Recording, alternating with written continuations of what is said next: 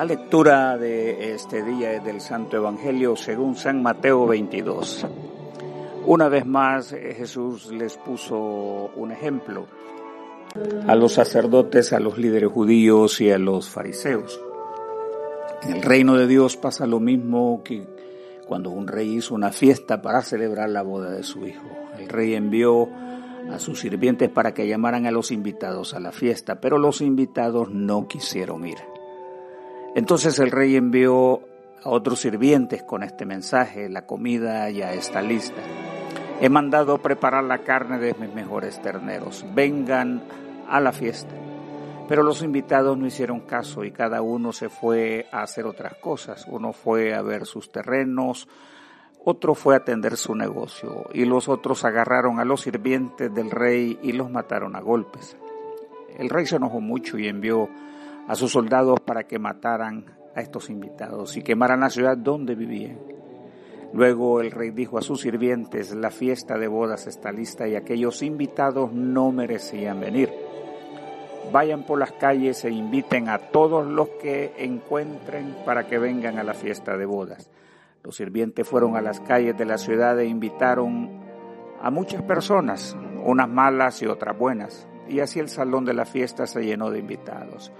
Cuando el rey entró al salón para conocer los invitados, vio a uno que no estaba bien vestido para la fiesta y le dijo, oye tú, ¿cómo hiciste para entrar si no estás vestido para la fiesta? Pero él no contestó nada. Entonces el rey les ordenó a sus sirvientes, átenlo de pies y manos y échenlo fuera a la oscuridad. Allí la gente llora y rechina los dientes de terror. Esto pasa porque son muchos los invitados a participar en el reino de Dios, pero son muy pocos aquellos a los que Dios acepta. Esta es la palabra del Señor. Jesús, su reino y la alegría de una boda con Dios. Jesús y el rechazo a la invitación del Padre a la boda de su Hijo. La figura enfoca la importancia de la actitud de un Padre, que para nosotros representa a Dios quien insistentemente extiende el llamado al hombre en todo lugar y en todo tiempo para vivir en condición de comunión permanente. El primer versículo es real, no trata de imagen alguna. Su interlocución es con los líderes de la fe, representantes del pueblo y de la secta más estricta del judaísmo. Ellos son los que deben responder a su momento histórico, como también corresponde a todo hombre en su tiempo. Para Jesús el llamado de Dios es generoso, amable, lleno de gracia y en el ambiente de una institución amada como la familia. Un bien preciado para la humanidad a pesar de los fieros ataques que intentan su deterioro. El rechazo de los muchos invitados es unánime. A manera de la figura del profeta, los sirvientes anuncian la convocatoria a esta boda.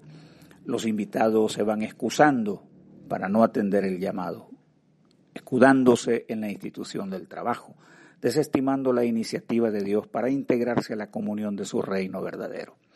Esta figura del anuncio también incluye a los hombres en el mundo en todo momento, ya que esta iniciativa redentora del Evangelio nunca estará centrada en la actitud de un pueblo que fue resistente a la voluntad de Dios. Los hombres en el mundo no pueden quedarse en el reduccionismo de un mal llamado pueblo de Dios de la antigüedad, y que éste monopolice privilegios y estatus divino. Un muy triste ejemplo de ello es que hoy día muchos cristianos han llegado a consentir la violencia, a justificar las inicuas acciones de un Estado cuyo origen oscuro llena titulares, destruye pueblos, bombardea comunidades, se impone por medio de la violencia la voluntad de hombres que manejan desde la oscuridad este proyecto carente de los valores del reino de Dios. La claridad del profeta es inequívoca en su declaratoria. Todo el día extendí mis manos para traer a un pueblo rebelde que transita por caminos perversos detrás de sus propios caprichos, un pueblo que en mi propia cara me ofendía continuamente. Pero todo esto está escrito delante de mí y no voy a quedarme de brazos cruzados. Estoy preparando su merecido. Me cobraré los crímenes de sus padres y los de ellos. Les daré lo que se merecen. Así ha dicho el Señor. Dios mismo se prepara para descargar su justicia a todo aquel que obra maldad, a los ansiosos de emplear la fuerza atroz contra los pueblos débiles.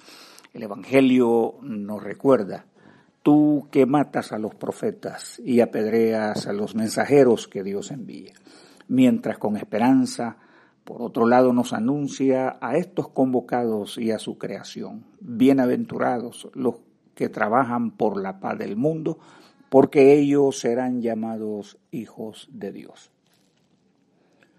Jesús la ocasión del reino para todos los que oyen y reciben la invitación a la boda. La proclamación de su mensaje tiene un alcance inesperado. En su plan eterno destacan los que fuimos objetos de su eterna e inesperada gracia, misterio oculto en las edades cuya dispensa es exclusiva del poderoso espíritu de la vida. El anuncio del profeta fue desestimado, incomprendido, y la venida de Jesús, censurada porque se acercó a los pobres, porque comía con los pecadores, se hizo cercar de las multitudes de enfermos y abandonados, de niños, mujeres y ancianos discriminados, etc. La promesa de Dios no quedaría frustrada, no se haría esperar, en labio del profeta había anunciado. Así dice el Señor, los que no me habían pedido nada fueron los que acudieron a mí. Los que no me habían buscado fueron los que me encontraron. A un pueblo que no me había invocado fue al que le dije, aquí estoy. La orden es precisa. El otro evangelio dice, llama a los ciegos, a los cojos, los mancos. Y la respuesta de los servidores fue, aún Señor tenemos espacio. Su orden fue, fuérzalos a entrar y que mi casa se llene. Así que su gracia tiene provisión total, acceso a la voluntad, poder para transformar el corazón, cualquier poder para satisfacer los designios de Dios en la salvación del hombre y de su creación.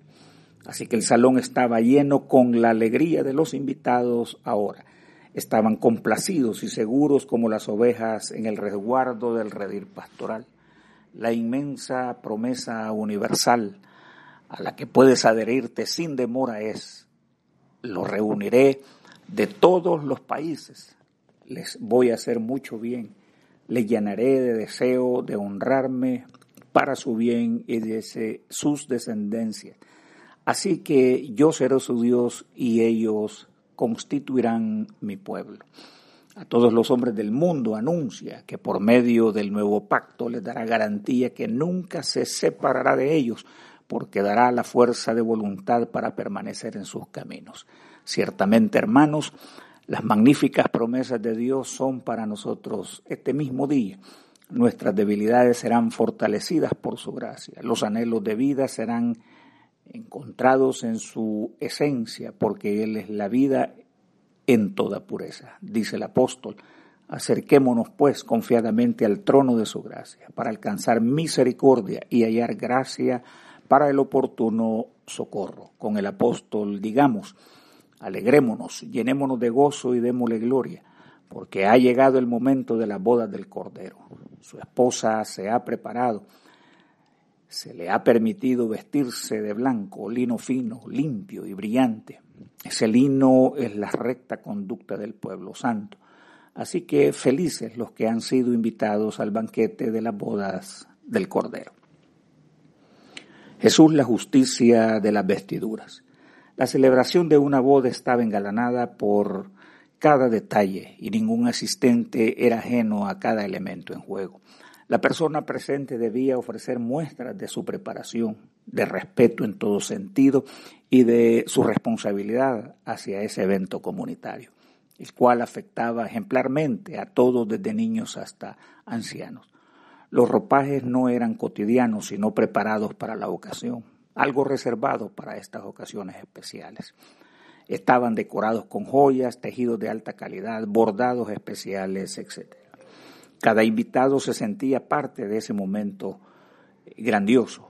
El dueño de la boda disfrutaba el contraste único, que su casa estuviera eh, con las visitas y donde todo lo que se respiraba era muy especial.